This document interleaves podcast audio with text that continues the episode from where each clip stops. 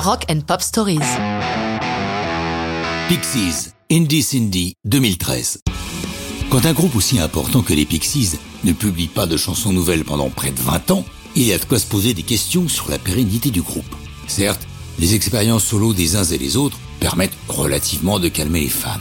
Lorsque les Pixies reformés s'installent pour enregistrer au Rockfield Studio au Pays de Galles, il y a une absence remarquée, celle de Kim Deal, la bassiste et choriste depuis leur début, une personnalité capitale du groupe, elle est si douée. Une telle aura que le groupe, d'Andy Warhols, lui a consacré une chanson Cool as Kim Deal, la classe. Elle est lassée des alternements des Pixies, c'est vrai que 20 ans avant de refaire un disque, c'est long. De plus, elle connaît un certain succès avec le groupe qu'elle a fondé, les Breeders, donc Goodbye les Pixies. Indie Cindy est le premier single de EP1, un mini-album que le groupe enregistre et qui sera suivi de EP2 et EP3.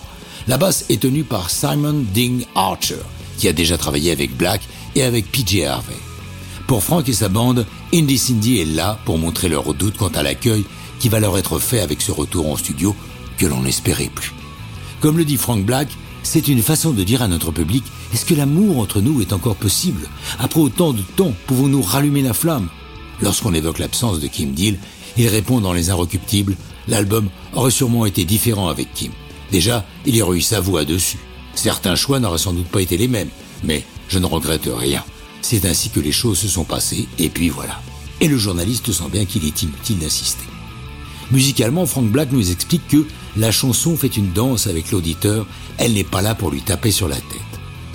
Un album réunissant les EP 1, 2 et 3 va sortir en 2014 et être baptisé Indie Cindy.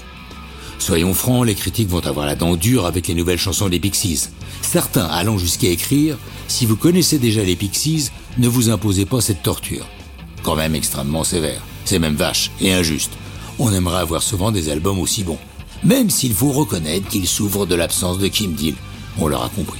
Et donc est inférieur à leurs belles années. Mais ça, c'est une autre histoire de rock'n'roll.